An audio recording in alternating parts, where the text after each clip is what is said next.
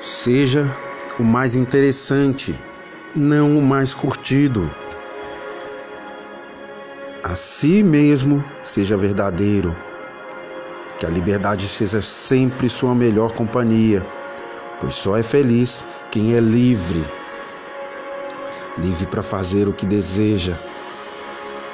Livre para lutar pelos seus objetivos sem se preocupar com os outros, sem dar importância para que o outro pensa.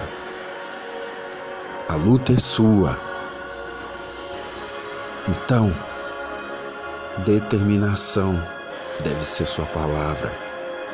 Se não deu certo hoje, agradeça a Deus pelo aprendizado do dia de hoje.